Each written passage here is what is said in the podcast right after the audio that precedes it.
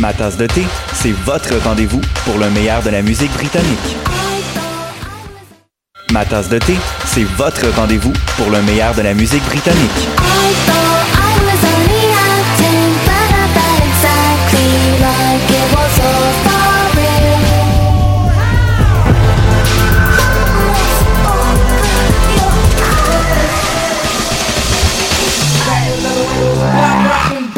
Direct tous les jeudis dès 20h ou en tout temps en podcast sur le choc.ca et sur Spotify.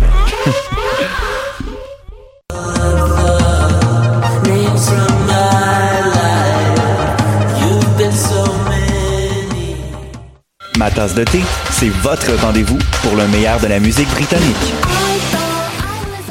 Ma tasse de thé, c'est votre rendez-vous pour le meilleur de la musique britannique.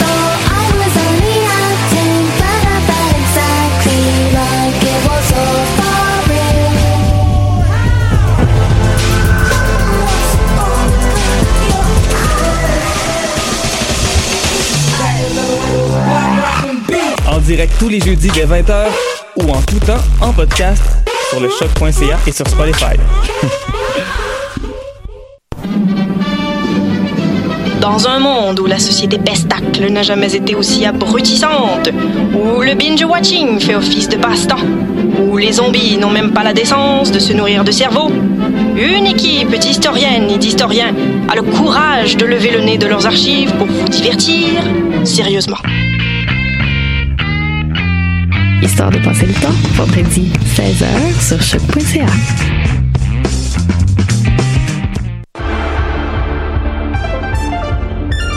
Cinéma, jeux vidéo, télé, bande dessinée, littérature. Chaque semaine, les Amazones se réunissent pour discuter geekness avec un regard féministe et un panel pas comme les autres. Parce que la culture geek, c'est pas juste un boys club. Rejoignez-nous tous les mercredis dès 11h sur choc.ca. Podcast, musique, nouvelles. Vous écoutez choc.ca.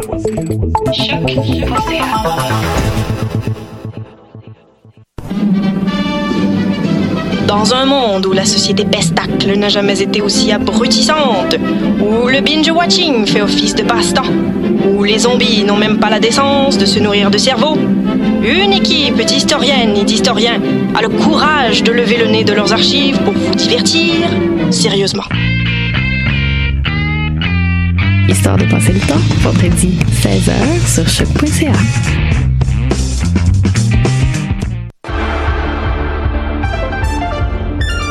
Cinéma, jeux vidéo, télé, bande dessinée, littérature. Chaque semaine, les Amazones se réunissent pour discuter geekness avec un regard féministe et un panel pas comme les autres. Parce que la culture geek, c'est pas juste un boys club. Rejoignez-nous tous les mercredis dès 11h sur choc.ca. Podcast, musique, nouvelles. Vous écoutez choc.ca.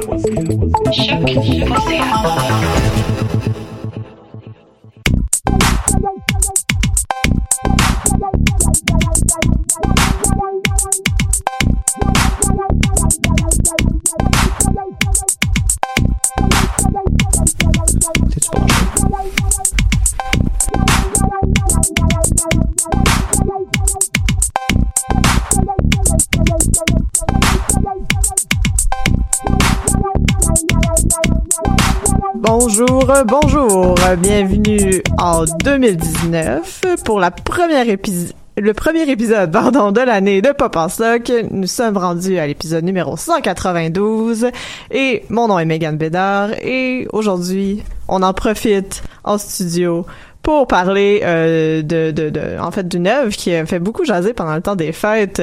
Donc, euh, c'est la parution euh, le 28 décembre dernier euh, de du, du film du film interactif Snatch sur Netflix, donc il a déclenché une grande vague de discussion sur les réseaux sociaux depuis quelques semaines.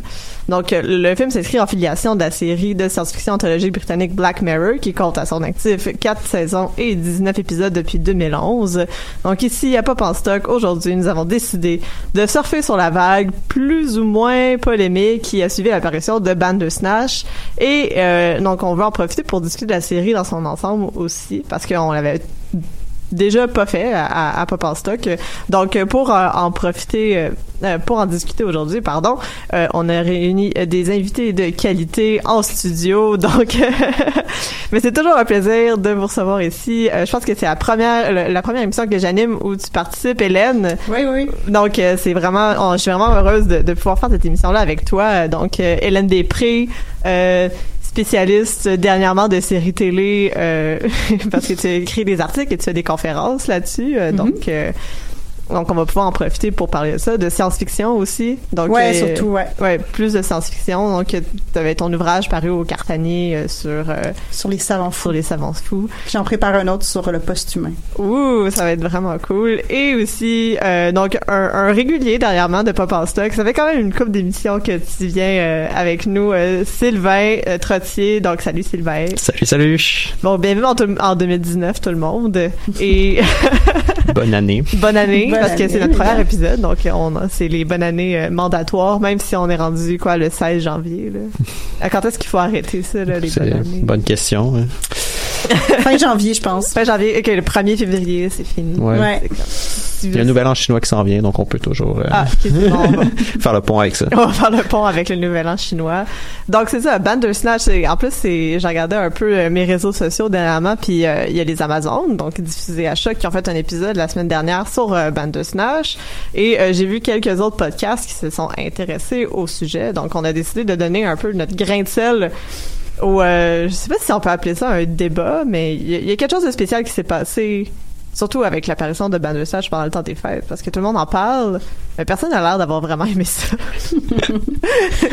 donc vous pouvez, euh, je sais pas, quel est votre avis sur le sujet. euh, donc, euh, je sais pas, Sylvain, Hélène. Euh, ben ouais, moi je ben, j'étais une relative fan de de Black non j'entends pas non euh, je suis une relative fan de, de Black Mirror à la base ben donc variable selon les saisons selon les épisodes puis euh, j'avoue- je l'ai écouté assez récemment la semaine passée puis j'avoue que j'ai été assez déçue. J'ai pas trop embarqué mais je pense qu'il y a quand même pas mal de choses intéressantes à en dire. Mais euh, non j'avoue que pour des raisons entre autres de récit d'histoire j'ai trouvé puis de personnages j'ai trouvé ça assez faible. Euh, mais euh, évidemment la forme euh, on pourra se questionner aussi sur sa, sa nouveauté de toute façon mais euh, mais mais je pense qu'il y a quand même quand même pas mal de choses qui se passent là-dedans. Mais mais ouais je pense que il y a quand même pas mal de critiques qu'on peut en faire euh, ne serait-ce que son intégration ou non vraiment dans Black Mirror mais ça je pense qu'on pourra aussi en Ouais, ça va être une autre question qui va surgir. Euh, je pense que Sylvain, t'avais un peu le même avis. euh. Ouais, c'est ça. En fait, euh, moi, personnellement, je suis vraiment toujours très intéressé quand on- que ce soit des jeux vidéo, des livres ou des euh, ou même maintenant des séries euh, dans lesquelles les, le spectateur fait un choix. Euh, moi, c'est quelque chose que je trouve toujours super intéressant de voir les trames narratives qui se développent en fonction des préférences des utilisateurs. Donc, quand j'ai vu l'annonce de, de, de Bandersnatch, ça, ça a tout de suite piqué ma curiosité. Euh, D'autant plus que Black Mirror, moi aussi, euh, j'aime beaucoup la série. Euh, donc, euh, j'avais bien hâte de voir ce que ça donnerait. Je m'attendais pas non plus à quelque chose de super gros, fantastique, euh, qui révolutionne la télé, euh, parce qu'on rentre vraiment dans du euh, mass média, donc il fallait que ce soit quelque chose quand même d'assez d'assez simple et accessible, si on veut, de pas y aller trop euh, trop profondément dans une complexité, parce que euh, c'est un peu le premier du genre. C'est pas le premier premier, mais c'est le premier du genre à être autant euh, autant euh, euh, autant euh, grand public, si Ouais, on veut Médiatisé. surtout, médiatisé aussi. ouais. Euh, donc j'étais bien curieux de voir ça. J'ai un ami qui est venu chez nous, on l'a fait à deux. Euh, donc il fallait s'entendre sur des choix rapidement. C'est quoi, le, le- c'est 10 secondes, je pense. Ouais, quelque chose comme ça. ouais. Euh, donc, qu'est-ce qu'on fait? Qu'est-ce qu'on choisit? Ok, on essaye ça. Euh, puis. euh, puis euh, au final, j'ai pas détesté mon expérience. Euh, j'ai pas, j'ai pas fait comme ok, j'ai perdu euh, deux heures de ma vie à peu près. J'ai pas non plus tripé. Hum, Il y a quelques scènes que j'ai trouvé intéressantes, bien réalisées, accrocheuses et tout.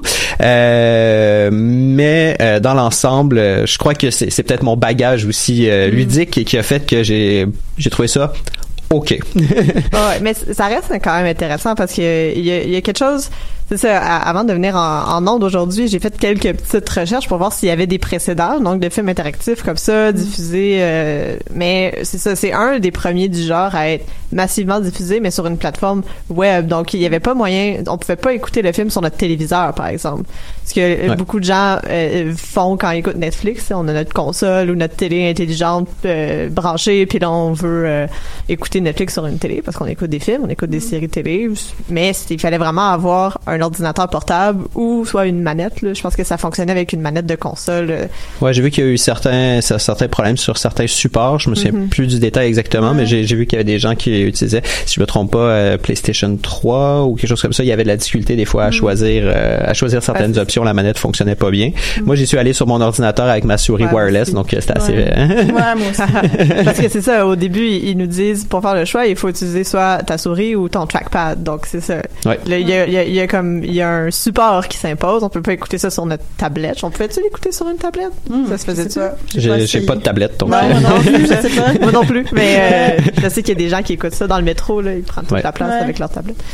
D'a- euh, d'a- D'ailleurs, ça m'amène la question. euh, je je sais pas si euh, là là je suis vraiment dans la spéculative. Tu parles dans, dans le métro et tout ça. Est-ce qu'on pouvait le regarder euh, pas en ligne? À télécharger. Ah, oh, je sais pas. J'ai j'ai pas essayé non plus. Plein de questions. Il va Si quelqu'un falloir le qu'on- sait, euh, dites-le nous. Je suis curieux. hein. Écrivez-nous sur la page de Pop en Appelez-nous. stock.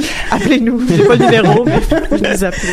Euh, ouais, non, non, je sais pas, mais d'une certaine façon, le fait que, faille- qu'il y a- que- qu'il y a- c'est nécessaire d'avoir un ordinateur, ça, ça répond aussi à, à la forme puis au contenu d'une certaine. Mm-hmm. C'est-à-dire que c'est c'est aussi ça- c'est aussi ça que ça critique, c'est-à-dire la. Ben, il y a l'usage, la multiplication, puis l'omniprésence des technologies. Puis là, on est comme Ouais. obligé d'utiliser une technologie Ouais. récente Hmm. pour écouter, ben, en fait, pour Ouais. regarder. Je sais, je sais, j'avais de la Ouais. misère à, il faut Ouais. regarder Black Mirror, mais pas euh, regarder Mais- Bandersnatch. Ouais. Une télévision interactive, par définition, c'est un peu éloigné du concept même de télévision. là. Tu sais, c'est un peu pourquoi on est pris dans l'idée de du non série télé alors que ça a plus tant rapport avec la télé. là.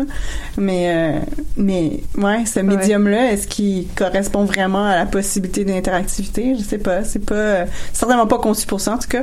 Non, c'est ça. D'où l'intérêt, ben, d'où l'obligation, justement, d'aller sur l'ordinateur ou Ouais. sur un médium plus interactif. Ouais. D'ailleurs, je sais pas euh, si, si je peux me permettre, si si si on, je sais pas si les gens qui vont nous écouter savent exactement de quoi on parle depuis tantôt. Hein? Ben, ouais, c'est ça, Ben- ça, ça fait beaucoup jaser, Ouais. là, mais je sais pas si tu veux. euh, Ben c'est ça, mais rapidement euh, pour ceux qui au cas où là. Euh, Bandersnatch en fait c'est un, épisode dans la série Black Mirror. On pourra revenir en détail sur la série si vous avez jamais vu. Je vous invite à regarder ça. Euh, L'épisode de Bandersnatch euh, avait comme particularité que le- le- l'auditoire avait à certains moments de la trame narrative des choix à faire. Donc euh, les choix étaient toujours A ou B. Il y avait pas plus d'options. Euh, il y avait Un choix, il y a un, choix trois fois. un choix à trois, Ouais. euh, mais, mais généralement c'était très limité. Euh, et donc en faisant les choix, des certaines scènes se débloquaient plutôt que d'autres et euh, l'histoire avançait entre guillemets au, au gré euh, des, des décisions euh, du, du public, euh, avec la particularité d'amener à certaines euh, fins. Et qui nous amenait un peu en arrière et on pouvait recommencer certains choix. Euh, donc, on avait comme une trame narrative qui était construite, oui, par euh, des réalisateurs et qui avait défini un ordre particulier, euh, mais avec un impact de, du téléspectateur qui pouvait, euh, qui pouvait le regarder un peu dans l'ordre de, de son choix sans trop savoir quel impact allait avoir chacun de ses choix. Euh, surtout que souvent les options euh, qui étaient données étaient très floues. Euh, je sais pas pour vous, mais moi, des fois, j'étais pas sûr de saisir était la différence entre l'option gauche et l'option Ouais. droite. C'était un mot ou euh, voire même un symbole à certains Ouais. moments. Puis la conséquence n'est Ouais. pas si liée au choix qu'on fait parfois. Tu sais, on, Ouais, c'est on choisit quelque chose, la- puis finalement on dit ah ouais c'était ça ce choix-là, Hmm. on comprend pas trop. La conséquence est pas évidente, là, donc, euh, mais en Ouais. même temps, ça, ça nous fait réfléchir à par après, comme juste le oui ou le non, Ouais. ou le. Mm. C'est ça, il y, a- il y y a les conséquences de ça qui sont pas nécessairement celles qu'on pouvait prévoir. Ouais, ben c'est un truc qu'on voit Ouais. souvent aussi dans, autant dans les jeux euh, vidéo où t'as des choix comme ça qui font la trame narrative, euh, ou t'as des choix de dialogue ou des euh, euh, ou même des livres dont vous êtes le héros. Il y a toujours cette euh, cette portion d'interprétation qui fait que tu peux pas savoir exactement tu sais quelles Mm. sera l- les conséquences de ton choix même si tu sembles comprendre l'idée générale Mm. euh, tu sais, s'il répond oui tu dis ok ben il va dire oui mais il pourrait dire oui comme il pourrait dire oui tu sais ça, ça, change ça complètement changer. là, c'est Ah ça oui. Ça me fait juste penser aux, euh, aux options de dialogue euh, dans Fallout, là. Mhm. Donc, où ce que, dans Fallout 4, où il y avait réduit les dialogues. Dans Fallout 3, on avait la phrase, La phrase au au complet. complet, ouais. Dans Fallout 4, il y a comme quatre choix, mais c'est comme, euh, oui, euh, être sarcastique. Oui. Ouais. Non, puis poser une question. ouais, ouais. Oui, puis quand tu le choix, ça n'a aucun rapport. Là, c'est ça, tu t'attends pas du tout à qu'est-ce que ça. Écoute, puis il n'y a pas sarcastique du tout. Comme, non, elle est juste rude. mais mais ouais c'est ça euh, ça me fait penser justement à euh, la série euh, Dragon Age qui avait été développée par euh, BioWare qui est un pour ceux qui connaissent pas c'est un gros jeu euh, d'aventure narrative euh, euh, role play là vraiment tu, tu as un personnage puis là tu up tu as des aventuriers qui t'accompagnent et tout. Euh, puis dans un des un des volumes ce qu'ils ont fait euh, un des un des jeux ils ont fait un système de, de petites icônes. Euh, donc euh, l'icône représentait une attitude générale. Donc euh, quand tu faisais ton choix tu sais ce que tu es plus dans un dans une attitude euh, compatissante si on veut ou dans une attitude plus agressive. Et donc c'est ça c'était pour un peu comme donner une couleur à un choix plutôt que de donner une série de mots qui pour toi pourraient être interprétés d'une façon plutôt qu'une autre. Euh, pense à mon avis que ce genre de choix là est, euh, est aussi euh, pour euh, permettre à la à la machine entre guillemets de calculer tu sais ok là il fait un choix un choix gentil il fait un autre choix gentil un autre choix gentil donc euh, ça veut dire que les conséquences vont être T'accumules un capital de c'est ça, sympathie. exactement un c'est ça d'empathie. exact ce qu'on n'a pas du tout dans la série Bandersnatch là où on est Non. très très dans l'épisode Bandersnatch où on est très très niveau zéro là choix ouais. A choix B puis regarde ce qui se passe là Ouais, Non. puis euh, ton attitude va pas altérer nécessairement tes choix suivants. Tu sais, effectivement il va altérer l'histoire, mais pas forcément les choix. ouais Euh, Qu'est-ce qu'on pense aussi du fait que t- t'as peut-être tombé sur celui où il y avait juste un choix? euh, C'est-à-dire qu'il n'y a pas deux choix? C'est Ouais, dans ça, un flashback, il me semble, Ouais. quand il est enfant. Ouais. ouais ouais ouais ouais oui t'as Ouais. pas le choix oui Ouais. effectivement Ben, Ouais, le premier donc- flashback, on n'a pas le choix, mais si vous avez, si Ouais. vous retournez Oui, la deuxième plus tard, fois, on a le là, on peut avoir le choix. Ouais. Qui donne une fin quand même assez spéciale. Donc, ouais, euh, ouais, non, mais c'est particulier, ouais. Quand Ouais. euh, au début, de- la première fois qu'on est dans un flashback, il dit, ok, euh, sais, voici le choix que t'as, puis un choix, un choix qui apparaît. Tu dis, ah ouais, ok, c'est drôle, tu sais, mais, Hmm. mais je sais pas, on dirait que c'est ce moment-là aussi qui te fait montrer à quel point, en fait, t'en as jamais de choix. ouais tout à en fait fait, tes choix sont vraiment euh, déterminés aussi par la volonté de d'éc- d'écouter le film en fait. Parce que moi la première le premier choix qui vraiment altère le- l'écoute qui est euh, est-ce que tu acceptes ou pas de l'offre euh, l'offre euh, ouais ben moi la première fois je l'ai accepté l'offre puis je pense que tout le monde a dû faire ça. ouais. Ah, tout de suite fait que tu- c'est là que tu Ouais. comprends qu'en fait tes choix ont aucune conséquence. Parce Ouais. que si tu fais ce choix là t'écoutes plus le film. Donc par définition c'est comme si tu pouvais plus jouer. Donc euh, puis tu comprends que probablement que la plupart de tes choix vont avoir ce genre de conséquences là par Ouais. après aussi puis- Ouais, effectivement. Surtout que euh, sais pas pour vous dans votre écoute, Mm. mais j'ai eu l'impression que lorsque j'arrivais à une fin, on revenait en arrière, puis on me disait ah non mais c'était pas ça la fin en fait, euh, tu réessaye. Puis un moment donné, paf, ils m'ont sorti le générique. Ouais. comme dans Bravo t'as réussi à trouver la vraie fin alors que oui, mais non, je trouvais pas que cette fin-là était meilleure ou Non. pire ou Non, plus non, c'est intéressante ou moins intéressante. J'ai juste eu l'impression que c'est comme si j'avais eu un certain nombre de choix. Mm. Puis à un moment donné que je suis arrivé au bout de mes choix, ils font bon ben c'est cette fin-là que t'as. Puis voilà. Je sais pas si ça vous a- Ouais. moi ça m'a donné un peu ce, ce sentiment-là. Ouais. Ou euh, ça nous donne aussi un peu des, je sais pas comment dire en français, mais des crossroads. là. Donc on a deux moments où ce qu'on peut choisir de revenir en arrière. Ouais. Mm. Donc pour essayer d'avoir des nouvelles fins. Mm. Mais euh, j'ai oublié mon idée. je vais me revenir.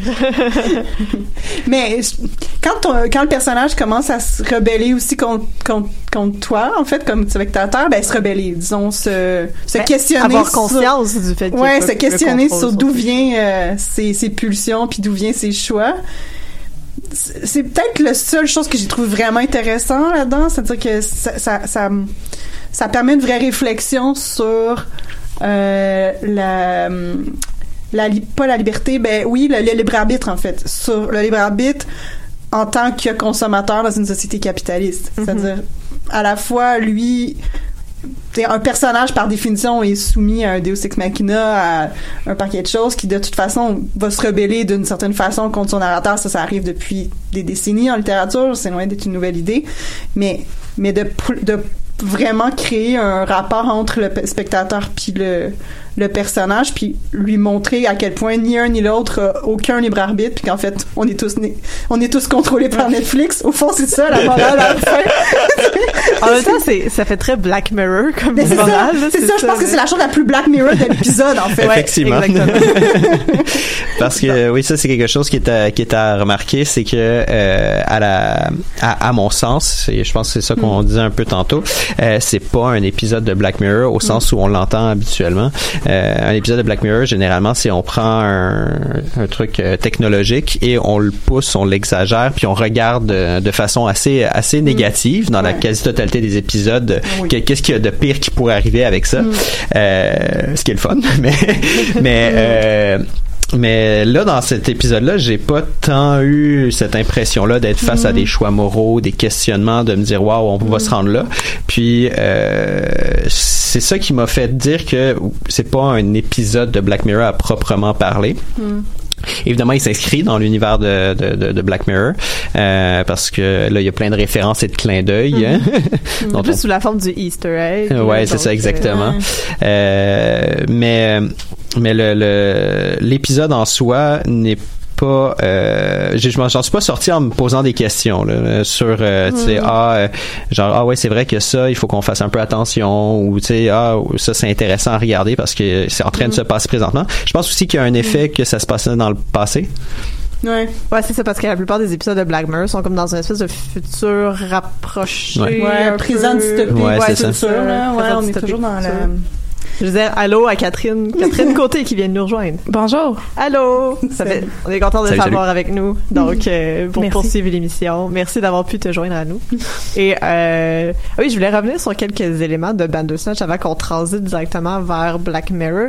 Euh, oui, l'idée que j'ai perdue tantôt, c'est que le, le fait que les choix, on, on a l'impression qu'ils n'ont pas vraiment de conséquences ou qu'on peut revenir continuellement à la, à- à- au départ, ça me faisait vraiment penser au format de la manière dont on reçoit les livres dont vous êtes le héros parce que c'est assez rare qu'on va recommencer du début si on meurt dans une dans une page. Si tu gardes la page, tu gardes ton doigt dans la page, tu fais comme oh ok c'est pas le bon choix, je vais aller voir l'autre. Mais je trouvais que ça, ça émulait un peu ce, ce, ce rapport là au récit interactif qu'on a parce que tu sais même si la- le premier choix qu'on fait c'est d'accepter l'offre, ben, le premier choix euh, qui est vraiment euh, euh, Ouais. un, sens pour le développement de l'histoire, là, pas les, les boîtes de céréales. là. Donc c'est c'est ça, ça fait juste nous ramener à l'étape d'avant, faire comme ah oui ben tu sais, t'as pas fait le bon choix, fait que fait juste recommencer un peu puis on va on va continuer. Ouais, c'est un peu, c'est un peu comme si les réalisateurs avaient déjà défini leur trame, Mhm. puis euh, il faut que tu fasses ce choix-là parce que c'est pas celui-là que tu fais, ben recommence. Donc tu te poses la question à quel point est-ce que ça vaut la peine dans ce cas-là d'offrir des choix aux spectateurs. Euh, mais après, du moins c'est c'est le feeling que j'ai eu au début, puis après ça, je sais pas ce que vous en avez pensé, mais moi quand je suis rentré dans la deuxième moitié de, de l'épisode, j'ai l'impression qu'ils sont juste tapés un gros délire, puis Ouais. on va on va Oui. s'amuser à mettre un paquet de clichés différents avec des fins différentes. là. Oui. Le, le côté, tu sais, program and control où là, ah ouais, c'est une conspiration gouvernementale. Puis là après ça, t'as la créature du Bender Snatch qui se glisse. Puis là après ça, t'as un autre bout euh, de, de délire euh, de, de euh, de ah non en fait c'est dans son passé qu'il s'est passé de quoi puis donc, donc c'est comme si on espère on essaie de ramasser différents morceaux qu'on les met tout dans le même épisode puis qu'on essaie de comme Ouais. coller ça ensemble euh, sans vraiment avoir une, une espèce de, de, de, de fil conducteur de direct, ligne directrice là je sais pas euh, j'ai vraiment eu l'impression que c'est un gros melting pot au final là. Mais moi, j'ai été déçue par le fait qu'on peut pas comme jouer une game qui est clean. Justement, moi, j'essayais de faire des choix pour comme que les personnages survivent ou pour qu'on Ouais, se je jusqu'à la fin. Voir sa thérapeute puis prendre ses pilules puis oui, ça, ça dit non. exactement. puis ça arrête le film instantanément. À toutes les fois que tu prends une bonne décision comme ça, C'est puni, en fait. t'es puni en fait. Exactement. Puis je trouvais ça un peu décevant parce que justement toutes les, les questions philosophiques qu'il y a derrière avec la, la question du déterminisme puis le libre arbitre, à quel point on a vraiment un contrôle et tout. euh, Là-dedans, on en avait un contrôle, mais c'est pas le contrôle que moi j'aimais avoir. Non, C'est ça, ben, on n'a pas le contrôle même même si on est en train de choisir. Non, c'est ça. C'est ça. Mais je- ce que je trouvais intéressant aussi, le fait que, euh, pour revenir à ce que tu disais un petit peu plus tôt, euh, Hélène, c'est que, y a, y a- oui, on est, on est impliqué dans le film, mais pas de la manière dans un jeu vidéo avec un avatar. Parce que quand on joue, par exemple, à, à Dragon Age ou à, à Fallout, on incarne notre avatar, puis c'est un, c'est un RPG, là, fait qu'on devient un peu cet avatar-là. Alors que là, on a un, un rôle à jouer dans le récit narratif, mais c'est un rôle qui est à l'extérieur, mais qui est quand même impliqué d'une certaine manière. Là. Donc, c'est un peu comme si on devenait un personnage qui était Ouais. déjà scripté d'avance. Mais en fait, en t'écoutant, ça me- je me rends compte que le point de rupture dont tu parles tantôt, au fond, c'est le point où tu te rends compte que t'es pas le personnage. Parce qu'en fait, ce que tu dis, tu t'en rends pas compte au début. Au Ouais, début, c'est t'as l'impression que t'incarnes ce personnage-là puis que tu décides pour lui au sens que tu es lui. Hmm. Tu sais, je veux dire, pourquoi un personnage extérieur choisirait la sorte de céréales qu'il veut manger pour déjeuner? Il n'y a pas de raison, tu sais, ça.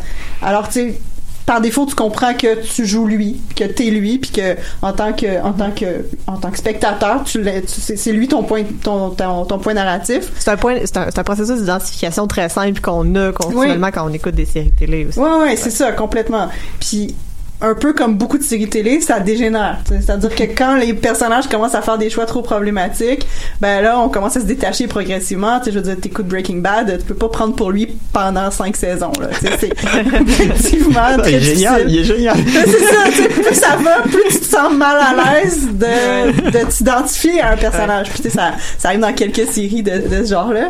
Ben c'est ça l'exemple le plus marquant peut-être d'un subversion d'identification comme ça c'est dans Psycho de Hitchcock où c'est le personnage principal meurt en plein milieu puis là Ouais. on, on- faut qu'on se rattache au seul personnage qui reste Ouais. c'est-à-dire euh, Ouais, ouais, puis c'est violent, là. Ah oui, c'est ça. ça. Il y, a, il y a une forme de violence narrative là-dedans. Mais là, c'est.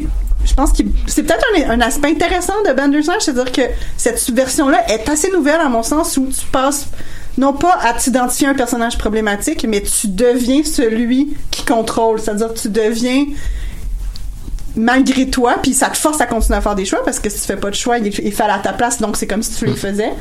Euh, par euh, parce qu'au fond c'est c'est un peu euh, euh, le, le- problème de l'innocence, tu sais, c'est-à-dire que si, même si, ça- si tu refuses de faire des choix, ça va quand même avoir un impact. C'est quand même un choix de pas faire un choix. Donc, ça devient de t'obliger à te mettre dans cette position-là du, du, du personnage problématique et non pas à, à te faire hésiter entre t'identifier ou pas, tu sais. Tu sais, alors que dans ces séries-là, tu sais, comme dans Psycho, tu peux, cette rupture-là est tellement violente que tu peux juste t'en détacher complètement, tu sais, puis, puis voir la monstruosité complète dans le personnage puis t'en éloigner. Alors que là, tu t'attaches jamais vraiment au personnage de toute façon. ben, il est pas très attachant Parce qu'il est pas attachant du tout. Non, c'est ça. Il est pas intéressant vraiment. Puis honnêtement, les choix qu'il y a à faire sont pas passionnants non plus. Ce qui fait que c'est toi qui es le personnage tu sais d'une certaine façon, tu sais, puis c'est pas pour rien que ça devient justement délirant quand quand il commence à se questionner sur sur qui prend les décisions à sa place. Mais je trouvais ça dommage un peu que ça soit euh, justement psychiatrique, tu sais. Ouais ouais c'est ça que ça intègre ces questionnements là dedans euh. Ouais, c'est ça. Alors que Ouais, je sais pas, on est un peu dans des tropes, là. oui, mais c'est pas très Black Mirror en ouais, même non, ouais, temps. non, ça, je suis tout à fait d'accord. Je, je Ouais. suis d'accord que c'est pas un Black Mirror. Ouais, non, c'est ça, mais ce trop-là en particulier, Ouais. il est comme. Ouais. Mais moi, la question que je me posais, c'était euh, j'ai parce que j'ai fini la quatrième saison il y a pas longtemps, puis Ouais. le dernier épisode de Black Museum, je me demandais si dans le fait que les choix qu'on nous propose sont de plus en plus sombres, puis que les bonnes réponses soient des choix négatifs, on jouait pas sur le sadisme justement chez le spectateur pour se demander ju- jusqu'à où on est prêt à aller, parce que à un moment donné justement l'identification shift complètement, puis on réalise qu'on est le le le, le master of puppets. Ouais, le mais c'est intéressant parce pour que voir- c'est un thème très important de Black Mirror dès le Oui. premier épisode Oui. Ben oui, c'est le spectateur qui est, qui est, qui est maléfique complètement. Oui. C'est- la espèce de pulsion de destruction de l'autre ouais, ouais. c'est euh, La pulsion de voir de l'autre se voir détruire, ouais, exactement Mais c'est c'est pas encouragé par le fait, en tout cas dans mon cas, là, que c'est c'est juste une narration, puis je suis juste curieux de voir c'est quoi les, les, les niaiseries auxquelles ils ont pensé. Là. Ouais, ça. Je sais Non, pas, non, mais ouais, oui, c'est ça, mais parce que c'est pas une vraie personne. Ça marche pas vraiment cause ça. ça, en fait. C'est que l'idée, cette idée-là est pas mal, Ouais. mais ça marche pas Ouais. parce que t'es jamais assez investi pour que ça fonctionne. Non, c'est ça, c'est plus la, la curiosité morbide. là. Moi, j'avais Ouais. choisi qui, qui se qui se lance en bas du balcon Ah, en fait. Puis Ok. c'est ça, j'étais assez déçue de réaliser que ça faisait arrêter le scénario juste là, puis il fallait que je recommence. Pour vrai? Oui. J'ai pas fait celle-là. Oui. En plus, Ben ouais. avec tout l'imaginaire du Pac-Man, je m'attendais à ce qu'il revive automatiquement. Non, C'est quand même pas. pas. mal parce que ça fait, ça fait combien de temps qu'il nous parle de Pac-Man? C'est ça. Quand tu meurs, tu Mm, réapparais ouais. de l'autre côté, puis que. Mais non, pas du tout. Ah. Non, ça, ça se finit juste comme ça. C'est vraiment décevant justement. Je, trouve, ça cool d'une certaine façon. C'est juste comme, putain, voilà. Parce ça. que ça surprend quelque sorte. C'est ça la vie. C'est ça. Ben, il est mort, tu sais. à quoi tu t'attendais? mais c'est ça c'est comme être relativement intéressant de voir que tu sais il y a le- tout le discours du personnage c'est qu'ils ont leur trip d'acide puis Ouais. le- tout le discours de ah oui mais la réalité c'est pas la vraie réalité puis si tu sautes en bas du balcon mais tu vas revivre mais non fait que là, c'est comme à chaque fois, il y, a- il y a comme le, le récit se subvertit lui-même, puis il fait juste nous détourner constamment de qu'est-ce qu'il essaie de nous de nous exposer, puis c'est dur de s'accrocher à un récit comme ça, Ouais. parce qu'on dirait qu'on est trompé constamment Ouais. par qu'est-ce qu'on est en train de nous dire. On nous dit que c'est quelque chose, mais ça peut être quelque chose d'autre. Puis vu qu'il y a toutes les possibilités qui sont ouvertes devant nous, ben il y a rien sur lequel on peut se raccrocher. Mm. Fait qu'on a de la misère à s'identifier au personnage, à embarquer dans l'histoire. Mm. On est juste ah ben le but c'est juste de voir toutes les fins puis Mm. Faire tous les choix. Ouais, de comme- tu sais, honnêtement, ton premier réflexe à la fin, c'est d'aller voir sur Internet qui a trouvé toutes les. Essayer de trouver l'arbre. il, y a, il y a quelque chose de, de la chasse au trésor ou même, tu sais, de, littéralement de la chasse aux œufs de Pâques, là, sais, C'est ça. c'est... Mais c'est la forme qui devient plus intéressante que le récit en lui. Oui, Mais- ce qui Ouais. était ce qui était censé être une des inquiétudes que, que Ouais. les, les acteurs avaient de participer à un projet comme ça puis que ça reste ça devienne juste un gadget mais ça en est devenu juste un gadget justement. Oui, puis c'est pas une forme aussi intéressante qu'on pouvait s'attendre non plus. Non. C'est ça qui est un Ouais. peu dommage. Mais ça a toujours été un peu comme ça. J'ai, comme dans les petites recherches que j'ai faites, là, c'est ce qu'on appelle le gimmick cinéma. Là. Donc, toutes le- les, les, les œuvres cinématographiques qui, qui rajoutent une gimmick, là, on pense à Spy Kid, puis l'odorama, puis ces affaires-là. Il y a le film euh, de, de, de 1961 de William Castle qui s'appelle Mr. Sargenicus, qui est un film interactif qui se passait dans une salle de cinéma. Donc, euh, chaque euh, spectateur, spectatrice était remis un carton. Puis Là, tout le monde votait au moment de faire des choix. Puis après, on passait une autre bobine pour en fonction de la majorité de la salle. Wow. Mais il y a quelque chose de très euh, communautaire de faire un choix en gang comme ça, puis peut-être que le choix que tu vas effectuer, c'est pas celui que la majorité aura choisi. Donc c'est sûr que ça date un peu, mais ça n'a jamais réellement eu une emprise. Puis qu'est-ce qui est intéressant par rapport à ce qu'on disait sur espèce de, de sadisme du spectateur, c'est que dans Mr. Sargenicus, à la fin, il y avait deux fins possibles il y avait une fin où le personnage qui, avait qui était comme com- complètement euh, défiguré puis il y avait comme une espèce de le personnage était vraiment euh, comme défiguré et très monstrueux Euh, on avait le choix de le punir ou de le sauver et la majorité des gens ont choisi de punir Mr. Bien. c'est ça Parce qu'on veut voir ce que ça donne, c'est ça. ouais c'est ça il y a une espèce de, de, de C'est un personnage, c'est pas grave. On dirait que ça devient presque des expériences de psychologie. En Oui. fait. Ouais, ça ressemble ça. à une gram, puis à, tu sais, à toutes ces, ces expériences de psychologie vraiment spectaculaires qui sont devenues un peu des mythes puis qui sont été récupérées par la fiction Ouais. tellement souvent après. D'ailleurs, on pourrait pas voir un épisode comme ça où euh, Netflix dit tel jour, telle heure. Euh, tout le monde regarde en même temps, faites vos choix, puis euh, on va builder l'histoire au fur et à mesure ensemble. Ouais. Ça serait intéressant ça quand Ouais. même. Euh, sur sur, Pourquoi net- pas? sur, Twitter, ça capoterait sa vie. Oui, absolument. mais ça défierait, choix que vous avez fait? ça défierait aussi un peu l'objectif de Netflix qui est de choisir quand écouter quoi écouter quand on veut. Effectivement. ouais c'est ça Ouais, non, ça pourrait Oui. pas être Netflix, ça, c'est ça. Mais c'est ça, mais c'était une des grosses questions qui était posée avec avec ce film-là justement, c'était tellement un phénomène. Puis est-ce que c'est ça le futur, du cinéma ou le futur de la télévision, qui est des trucs interactifs Ouais. et tout. Puis justement, le consensus jusqu'à date, c'est non. ouais c'est ça Ouais, non, ça peut être intéressant, mais on va faire ça ponctuellement, puis ce sera pas une, une tendance justement. Ouais. En tout cas, si, ça, si c'est pour être, devenir le futur, je pense que ça, ça, a, ça a besoin d'être raffiné un petit peu davantage. Ouais. Pour moi, ça sonnait un peu comme un essai de la part de Netflix de Ouais. voir qu'est-ce Mm. qu'est-ce que ça peut donner ça. Euh, puis ils testaient des trucs avec cette, euh, cet épisode-là. Du moins, c'est l'impression que j'ai eue. C'est ça qu'on jasait un peu tantôt. Mm. Euh, pre- premier truc que, que j'ai vu là, c'est que c'est une façon de contrecarrer le piratage illégal. Euh, parce que tu, Ah. si tu vas sur des sites de streaming euh, en ligne euh, illégaux, euh, tu peux pas faire les choix. Euh, les, les, les, les outils sont pas du tout développés pour ça, donc tu vas regarder qu'une seule euh, Mm. qu'une seule trame narrative décidée par quelqu'un qui va avoir joué avant toi puis qui aura euh, extrait cette version-là. Donc je le vois un peu comme une forme de défense de la part de Netflix pour dire ben regarde si tu veux pouvoir participer à cette euh, à cette expérience euh, télévisuelle, ben t'es obligé d'être abonné. Tu sais, tu peux pas Absolument. passer par d'autres avenues. Euh, puis l'autre truc que je vois avec ça, c'est que c'est une super belle façon de tester des produits, des marques, des musiques, comme euh, on le voit au début. Là, tu sais, t'as deux couvertures, deux, deux céréales, t'as deux musiques que tu choisis, puis de voir qu'est-ce que le public Netflix aime comme musique, qu'est-ce que le Ah. public Netflix aime comme euh, bouffe, qu'est-ce que le public Ouais. Netflix aime, et euh, avec ça, ben mapper des trucs, puis ensuite le revendre à- comme publicité. C'est le sondage déguisé. Exactement. Non, c'est ça. ça, ça- ça trouve, ça trouve son écho dans ce qu'on disait tantôt. C'est l'illusion du choix. C'est la société capitaliste moderne. C'est l'illusion du choix. On pense qu'on choisit la marque qu'on mange, mais il y a juste des grosses corporations qui. Oui, toutes les sont marques propriétaires. appartiennent à la même compagnie de toute façon. Lays a toute cette affaire-là. Ouais, puis Coke, les autres. Ouais. Ah ouais. C'est ça, ils se partagent un peu toutes ces, c'est comme, c'est l'illusion du choix, un peu comme, Mm. comme Bad de Snatch. là. Ouais, puis t'as- le Ouais. seul choix, c'est le capitalisme. Ouais, c'est oui. aussi la grande force du capitalisme, c'est de réussir à intégrer, en, en fait, à même faire profiter des critiques. Tu sais, je veux dire, c'est le capitalisme a réussi à faire faire de l'argent avec les critiques du capitalisme. tu sais. Mm-hmm. C'est, c'est pour ça qu'il est si puissant aussi, puis qu'il est aussi si difficile à à, à déconstruire parce que ben il peut avoir des choses comme Bandersnatch puis il peut y avoir des gens qui font de l'argent avec des choses qui critiquent même le système. Je veux dire on s'entend que Bandersnatch c'est une critique de Netflix aussi mais c'est parce que c'est une- c'est parce que Netflix permet ce genre de critique interne là qui est encore plus puissant. Parce que comment tu peux attaquer quelque chose qui est déjà critique de soi-même ça devient vraiment euh, C'est ça, difficile C'est, c'est insidieux aussi. là. Comme à chaque fois qu'il y a quelque chose de subversif, l'industrie se le réapproprie. Puis Ouais. on, on, nous, on nous le revend. Là. Ouais, parce que pour ceux qui l'ont pas fait, il y a un moment donné où le personnage il nous demande qui on est, qui qui est en train de faire Oui. des choix pour lui. Puis il y a un des choix, c'est Netflix. Ouais. Ouais. Puis ça c'est tellement dérangeant quand tu as ce choix là puis après faut que tu lui expliques ce qu'est Netflix puis il comprend pas parce qu'il est dans les années 80. Puis ça devient une grosse Ouais. pub pour Netflix. c'est assez troublant là. C'est même pas toi qui l'explique vraiment, c'est Non. Netflix qui explique à Oui, son oui. personnage ce qu'est Netflix, Ouais. c'est ça? En te l'expliquant par la même. c'est ça.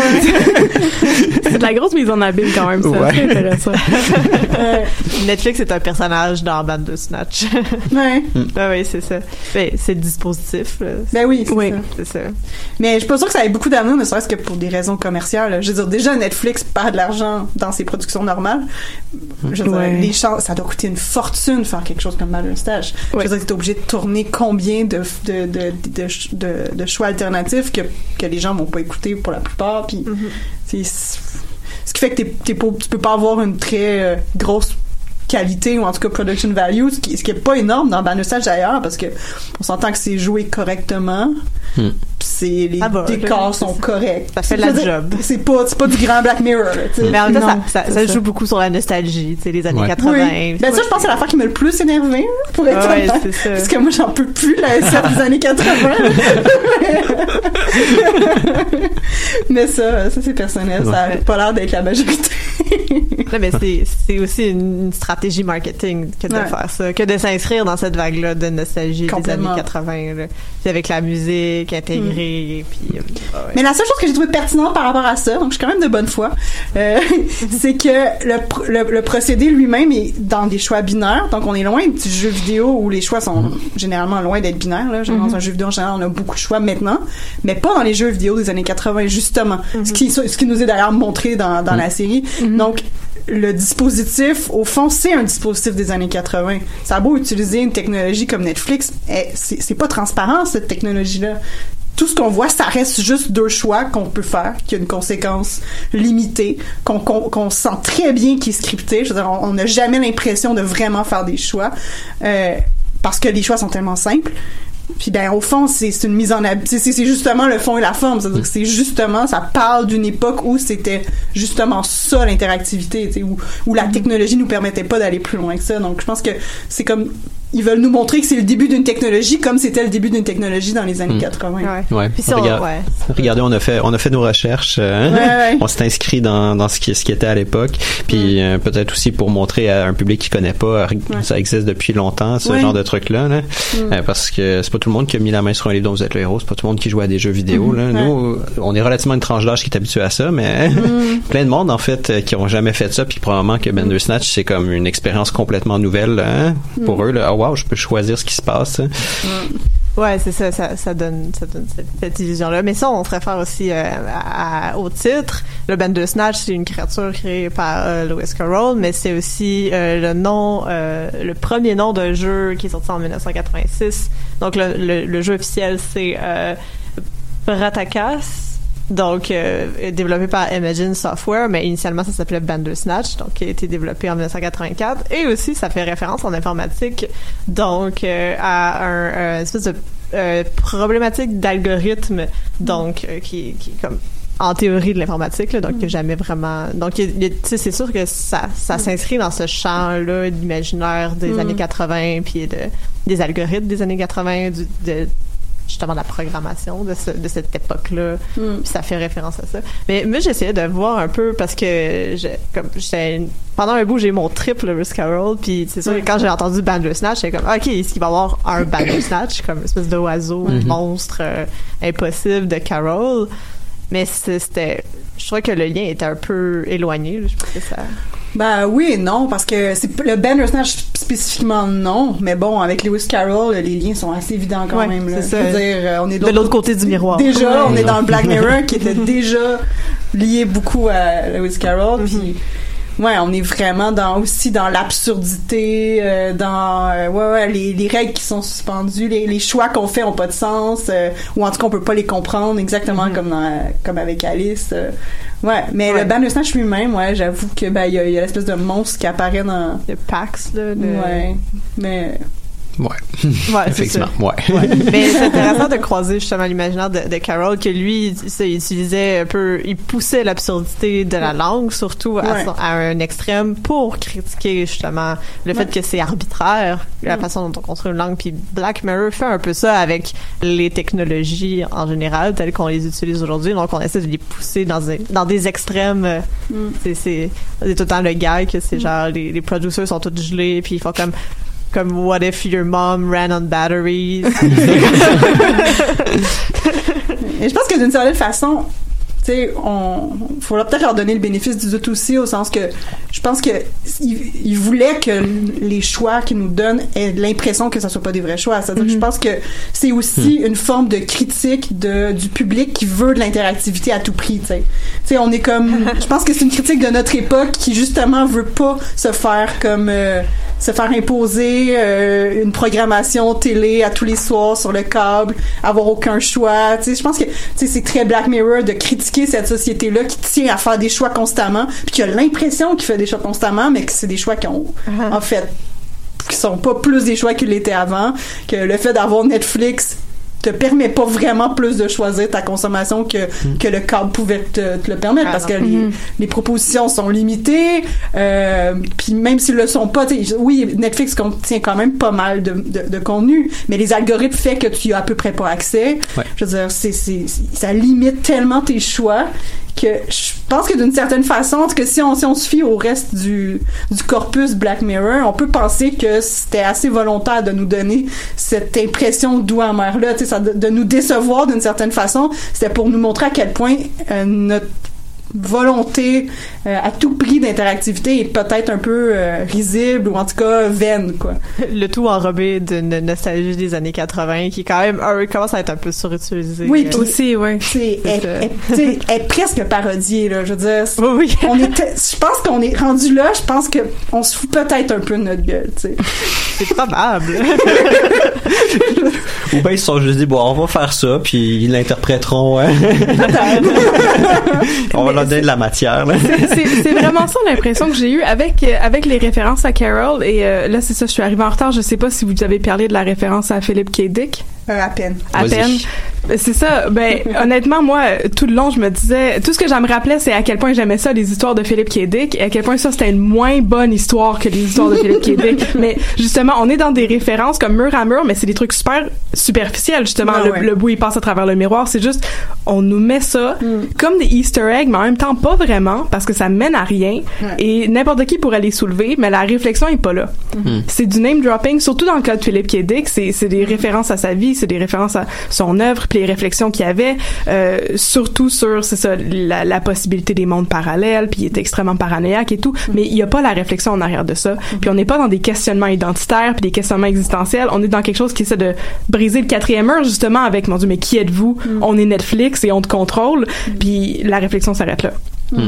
Fait qu'on n'est pas dans une espèce de, on n'essaie pas d'élaborer une espèce de réponse métaphysique à l'univers, tu sais, on est dans quelque chose de, qui reste en surface, Ouais, qui fait je- des références à plein de choses et touche à tout, mais va pas en profondeur. Effectivement, j'ai eu beaucoup cette impression-là aussi de tiens, regarde le clin d'œil, tiens, regarde le clin d'œil, tiens, regarde le clin d'œil. C'est ça. Euh, autant, euh, comme tu dis, Philippe qui est au sens large, que euh, euh, Black Mirror face à Black Mirror, là, des, des, des clins d'œil glissés à l'intérieur si tu as vu les autres épisodes, euh, notamment le White Bear euh, hein, symbol, là, le, le petit symbole de la branche, là, si on veut.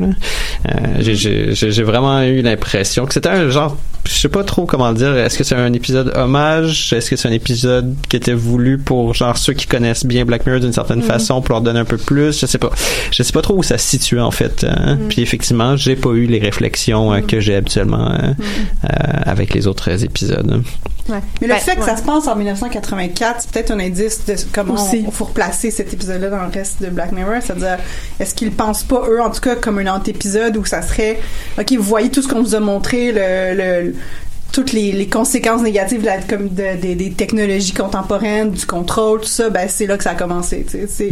C'est Mm. là que ça a commencé à déraper. C'est en 1984 pour plein de raisons, parce que c'est euh, c'est c'est le c'est 1984 parce que c'est le roman de 1984, parce que c'est le lancement d'IMAX, c'est tout ça qui est arrivé euh, à l'époque.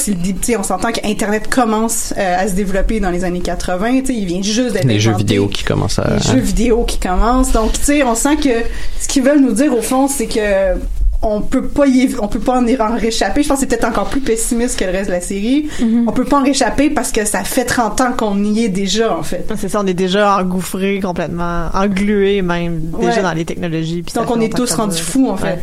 On est tous dans une psychose collective. Avec nos écrans. ouais, ben, je- parce qu'on s'entend que les, les messages de Black Mirror sont jamais très subtils de toute Non, façon. non. Là, Fait que- ouais, c'est vrai que t'as le beurre dans la face pas mal ouais.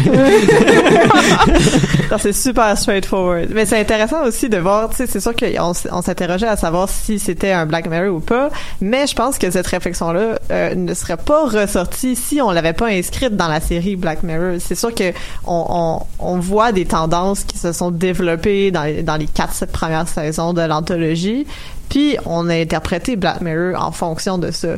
C'est sûr que peut-être que l'épisode serait vraiment plus vide s'il s'inscrivait pas comme Hmm. dans la série Black Mirror puis s'il y avait pas toute cette réflexion là qu'on Hmm. qui oui qui est très évidente mais qu'on on, on, on marine un petit peu depuis 2011 dans notre tête là donc Hmm. ça, ça fait partie du paysage ben, de l'imaginaire contemporain qu'on a aujourd'hui puis c'est sûr que Black Mirror et ses messages très évidents sur la technologie euh, Hmm. influencent l'interprétation Non, non, je pense que Ouais. t'as raison. Je pense que tu peux pas avoir aucune clé d'interprétation le moindrement intéressante si tu l'exclus, si tu le, si tu le sors complètement Mm-hmm. du, du cadre de Black Mirror. tu sais. Je pense que, que en soi, en film indépendant, il y a vraiment très peu d'intérêt. Mais, mais c'est vrai que si tu vas chercher des clés ailleurs, puis tu vois ce que ça peut te voir dire, en, le mettre en relation, là, ça peut devenir un peu plus intéressant. Je pense aussi qu'il y a l'espèce de gros, euh, ces gros ramassis de plein de clins d'œil dedans et un terreau fertile pour les réditeurs de ce monde qui aime euh, à, tu sais, creuser, analyser puis essayer de faire des ponts. euh, euh, je lisais notamment sur euh, tu sais, le White Bear signal- euh, Symbol, là, l'espèce de truc en branche, c'est celui d'un épisode précédent. Euh, celui, euh, pour ceux qui pour ceux qui ont vu, c'est l'épisode où, euh, où dans le fond, t'as une jeune fille qui se réveille le, le matin puis elle est comme confuse, elle sait pas trop où elle est puis au fur et à mesure de sa journée, elle se fait comme maltraiter en quelque sorte avec des gens qui la filment et tout.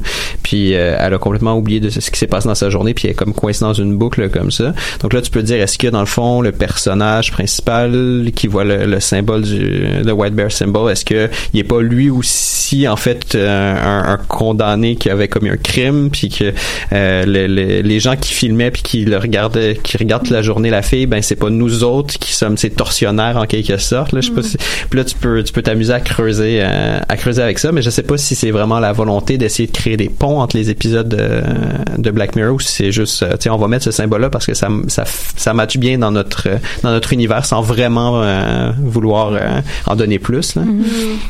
Ça, il réapparaît quand même euh, ponctuellement, juste un flash. Je me souviens, j'ai j'ai écouté quelques épisodes dernièrement pour essayer de finaliser mon écoute avant l'émission. Puis des fois, il y a comme des flashs qui sont, c'est juste peint sur un mur ou c'est Mhm. vraiment très subtil. Tu sais, on peut aller à la chasse à ce symbole-là, puis c'est sûr que ça finit par euh, Mais au fond, ça devient juste ça. C'est juste Ouais. une chasse, écouter Mm. cet épisode-là. tu sais, C'est ben, la chasse au. Ouais, Euh, ouais, ben, ouais, c'est vraiment ça. Ouais, ouais. C'est un jeu. La chasse au snark. tu sais, d'une certaine façon, ça me fait penser au, euh, tu sais, à l'épisode de Sherlock, euh, après, tu sais, le, après Ouais, la mort ça. de Sherlock, où pendant, je sais pas, deux, trois ans, il n'y a pas eu d'épisode, puis là, tout le monde s'est mis à délirer sur toutes les théories possibles. Puis le premier épisode qu'ils font en revenant, c'est, on va vous montrer plein de théories que vous avez imaginées, puis on va vous, jamais vous dire qu'est-ce qui s'est vraiment passé. Il y a comme un côté de, de, de, de, de, de, de fan service, mais en même temps de se foutre de leur gueule complètement, tu sais. Ouais. Ouais. Mais il y a aussi il y a beaucoup de séries euh, populaires aujourd'hui qui jouent là-dessus, qui savent qu'il y a une communauté qui est derrière l'épisode, les, les émissions, les épisodes, les séries, puis qui jouent avec ça. Tu sais, ça a commencé avec Survivor, puis ça continue encore aujourd'hui avec comme, plein de séries, dont Sherlock c'était vraiment un bel exemple, Ouais. très explicite mais très drôle aussi. Ouais. Donc euh, c'est sûr que Black Mirror veut jouer avec ça, puis C'est- diffusé sur les outils même qu'ils dénoncent. C'est une technique marketing pour fidéliser ton public Ah, aussi. Ouais, aussi. Mais tu sais, il y en a tellement là, dans celui-là que t'as quasiment l'impression que c'est pour les rendre fous. Il y a quelque chose de l'ordre de- la- du sadisme. Tu sais, tu voyais les gens sur les forums, puis tu t'as l'impression qu'ils étaient quasiment en train de devenir fous. Parce qu'il y a- il y a même le créateur qui a même dit qu'il y avait une fin qui était plus capable de trouver. Ouais. Ce qui semble Une fin complètement cachée, absurde, ouais. soyons honnêtes. Ouais, là. c'est ça. Ouais, ouais, ouais. Je veux dire, clairement, c'est une invention totale. Ben oui, c'est ça. ça rend fou tout le monde. Oui, tout le monde veut trouver la. T'as la- comme des milliers de personnes qui, comme, qui, qui, qui, qui essaient de, de le chercher. euh, ça les rend complètement fous parce qu'ils veulent être la personne qui va l'avoir trouvé. Tu sais.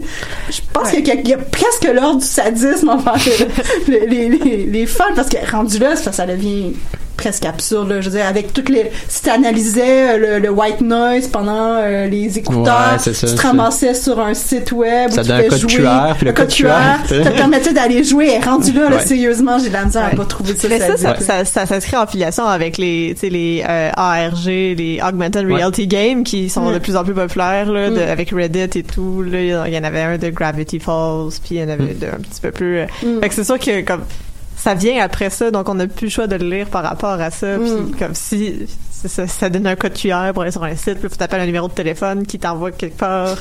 ça, ça fait juste comme te faire rebondir sur un peu partout. Là. Mm. Ouais, ben, c'est sortir du cadre du truc fictif puis l'amener dans la réalité aussi. Là. Mais je pense que ça contribue beaucoup à toute la, la ça l'espèce de bouillonnement qu'il y a autour de ça de ces temps-ci justement parce que si on n'avait pas des plateformes comme Reddit sur lesquelles les gens peuvent discuter des fins que toi t'as pas trouvé personnellement ben comme l'intérêt se perdrait rapidement tu sais parce que t'aurais pas justement la, la curiosité d'aller aussi loin dans le scénario parce que le scénario est tellement ténu. Fait que c'est ça en voyant qu'il y a des gens qui ont accédé à telle telle telle telle, telle fin que toi t'as pas trouvé mais là ça donne justement la motivation d'avoir repassé à travers puis essayer de faire des choix différents parce que sinon ce serait peut-être pas là tu sais. S'il y avait personne pour nous signifier toutes les Easter eggs qu'on a manqué euh, l'intérêt il, il pourrait euh, ouais il s'éteindrait rapidement là Ouais. C'est vrai que t'as des milliers de personnes qui font qui, qui une espèce de conscience collective qui, qui fournit du euh, ouais. l'information sur le truc là. Absolument. Puis sinon, je veux dire, l'intérêt, il serait tout autre. Là, tu sais, t'arriverais à une fin, puis c'est comme, ok, ben c'est la fin, tu c'est fini. On va pas nécessairement repasser à travers parce que tu sais pas, c'est quoi les fins potentielles que t'as manquées. Puis là, on le sait. On peut trouver cette information-là rapidement. C'est presque une compétition. Tu. Tu trouves sur YouTube des vidéos où il y a des gens qui ont fait des montages avec toutes les fins. Puis là, t'as les commentaires en dessous. Puis là, c'est là, ça se félicite d'avoir gagné ou d'avoir. Il y a vraiment là de la compétition sportive, tu sais, de est-ce que combien de fins t'as trouvé. euh, C'est du jeu. C'est du jeu, c'est ça. c'est- Ouais, ouais. C'est, Ouais. là le jeu, en Ouais. fait. Il est pas du tout dans l'interactivité. Non, c'est ça. Le jeu est à l'extérieur de l'œuvre. là. Ouais. C'est là après. Puis en même temps, ils l'ont fait comme en connaissance de cause. Clairement, c'est ça. Parce que c'est ça la grosse réflexion. C'est nous qui regardons dans notre Black Mirror d'ordinateur pendant qu'on joue au jeu. C'est ça. Il y a, il y a tout qui nous ramène à nous-mêmes. Moi, j'ai trouvé qu'il y avait un peu trop d'autoréflexivité, Ah, mais c'est ça. Mais je veux dire, c'est ça le, le principe énerve un même. peu même, là. Ouais. Ah ouais, absolument. Non, c'est ça. Mais en même temps, ça fait très Black Mirror. Comme on en Ben parle aussi, même. Ben, C'est- c'est peut-être c'est- pas Black Mirror pour Pour rien. c'est ça. L'écran noir qui, ref- qui nous reflète beaucoup plus que ce qu'il y a dedans. C'est ça. Mais les messages en, géné- en général sont très évidents dans les, dans les épisodes. C'est vraiment pour dénoncer notre abus puis notre obsession avec euh, Mm. les réseaux sociaux. Ouais, mais le problème, c'est Ouais. que ça fonctionne bien quand le récit est super bien monté. Ouais.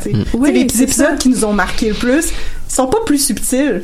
Sont juste vraiment bien foutus. Ouais, c'est ça. À- c'est bien joué, c'est la, la structure narrative est efficace, il y a une vraie montée, tu sais, de la tension où tu sais au début tu comprends pas trop ce qui se passe, ça a l'air d'une grande banalité comme le réel, puis ça dégénère. Mm-hmm. Ça c'est ce qu'on voit rarement quand même en littérature au cinéma.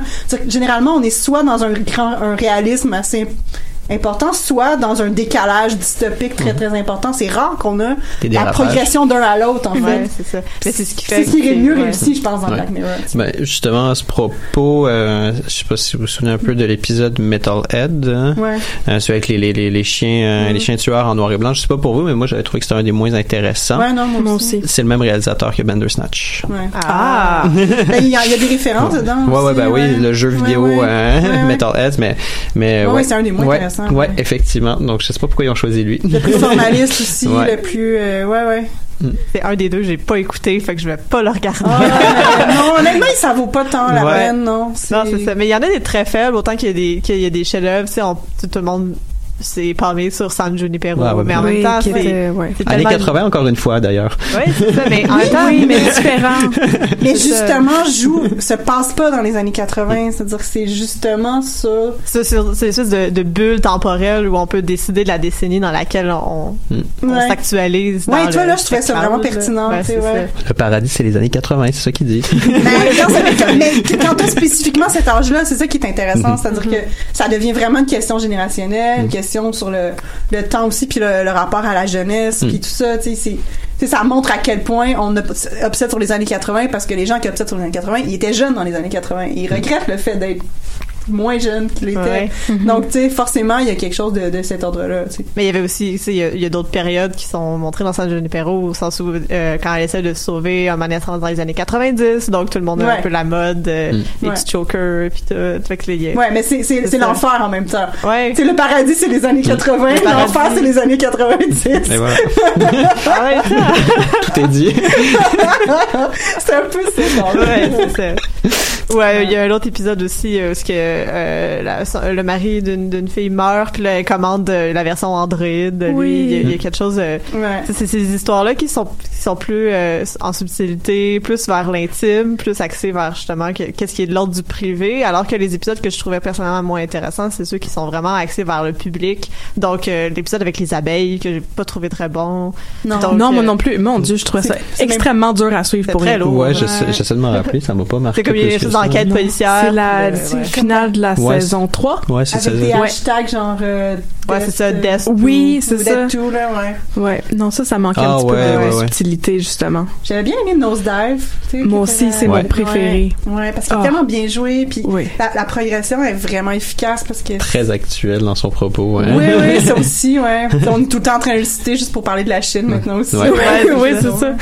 Puis il est Drôle complètement terrifiant. Il est très drôle aussi. Oui, il, y a, ça. Il y a beaucoup d'épisodes qui justement sont Ouais. très très dramatiques. On n'est pas du tout dans l'humour là. Tu, Ouais. je veux dire, moi je riais Ouais. du début à la fin. Ben mais oui, c'est vraiment anecdotique. là. Parce qu'il faut se Ouais. souvenir que Black Mirror, c'est aussi une série parodique. Oui. Oui. Donc, si on pense à USS Callister, qui est la parodie de Star Trek, donc, Mhm. euh, il y a ça, quand ça joue sur la parodie ou ça joue sur l'intimité ou notre rapport plus intime avec la technologie, c'est là que Black Mirror, à mon avis, est plus intéressant. Ouais. Donc, euh, Bandersnatch joue pas partout là-dessus. Mais tu sais, c'est- le grand avantage aussi du, du, du modèle anthologique, c'est-à-dire que tu peux expérimenter pas mal plus, puis tu peux te tromper.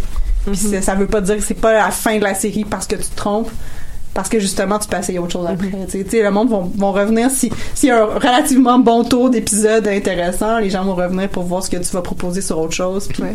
tu sais, si t'as des personnages un peu moins intéressants, tu sais, si t'as, si par exemple t'as un récit que tu veux raconter qui est particulièrement intéressant, mais que tes personnages sont un peu chiants, ben c'est pas si grave parce que Ils reviendront pas. ils reviendront pas, c'est ça, tu sais. Donc, Ouais. euh, Ouais, c'est ça. Puis, euh, j'ai complètement oublié ce que je voulais dire. ça va pas bien. Mais, euh, donc, le temps file. Est-ce que euh, on pourrait dire nos épisodes préférés de Black Mirror? Je- on a un peu mentionné ça aussi. Est-ce que vous avez des préférences? Moi j'ai moi j'ai un préféré dont on parle pas souvent qui est Playtest, qui est euh, l'épisode avec Oui. un, jeu un- vidéo dans oui, un manoir. Oui, avec un jeune homme qui va qui devient testeur de jeux vidéo, des trucs de, de comment on appellerait ça? On, a- on appellerait ça du augmented reality? Ouais. parce que là on est dans un Ouais. c'est ça ouais. C'est ça. Ouais. Donc ça c'est un des trucs les plus euh, angoissants et horrifiants que j'ai vu dans ma vie, honnêtement. Ah oui, vraiment. Ah oui, c'est vrai, c'est vraiment un bon. euh, Le. Christmas Special était pas mal aussi. The Christmas Special était excellent. Ouais, c'est un des premiers que j'ai vu en plus. Puis euh, j'avais juste vu le premier premier de la série, puis tu sais, il est assez C'est quelque chose. hein? troublant pour Oui. le moins. Puis ça t'embarque pas forcément dans Black Mirror si t'as juste vu cet épisode-là. Tu sais, il y a des gens qui m'ont demandé par quoi je commence, surtout pas par celui-là. Surtout pas. Parce que tu vas Pas par ça, pas par le vraiment premier. pas non. embarquer. Non, c'est ça. Euh, fait que ça m'avait pris un certain temps à y revenir, puis j'étais revenue à l'épisode de Noël, puis euh, c'est ça qui m'avait plus accroché, ouais. Ouais. Il, y a, il y a une, il, ben, il était plus long aussi, je pense. Ouais. Comme Ouais, Il y en a des les de dans Noël. le Une heure et demie, c'est ça? Il était tellement bien fait. Ouais, mais il y a comme il prend le temps aussi. Ouais. C'est ce qui est ce qui est assez rare. Puis euh, ça prend du temps de construire ce genre d'a- d'atmosphère là, puis ce genre de, de rapport aussi entre les personnages. Mhm. Puis aussi pour finir, euh, si jamais euh, c'est quelque chose, vous avez tout écouté Black Mirror, puis vous avez encore envie d'avoir des euh, des formats d'anthologie euh, à la sci-fi, il y a le Philip K. Dick Electric Dreams, donc que je vous suggère fortement, qui est très intéressant, mais qui est vraiment plus euh, fidèle aux nouvelles de Philip K. Dick. Donc c'est sûr que ça rejoue aussi sur cet imaginaire-là de la surveillance, du contrôle, de on se questionne sur notre réalité. Donc c'est sûr que si on veut continuer la réflexion, sûrement qu'on va peut-être avoir l'occasion éventuellement. Une- un épisode pop en stock sur Philip K. Dick, ça serait, ça serait très cool. Ce serait vraiment bien. Ouais, donc euh, ça serait à de futurs projets. Et on va se quitter là-dessus. Donc merci beaucoup Hélène, Catherine, Sylvestre. C'était très euh, agréable de discuter de ça avec vous pour notre premier épisode de 2019. Et merci aux auditeurs auditrices d'avoir été avec nous aujourd'hui. Et je vous dis euh, à bientôt pour un prochain épisode de Pop en stock. Bye bye.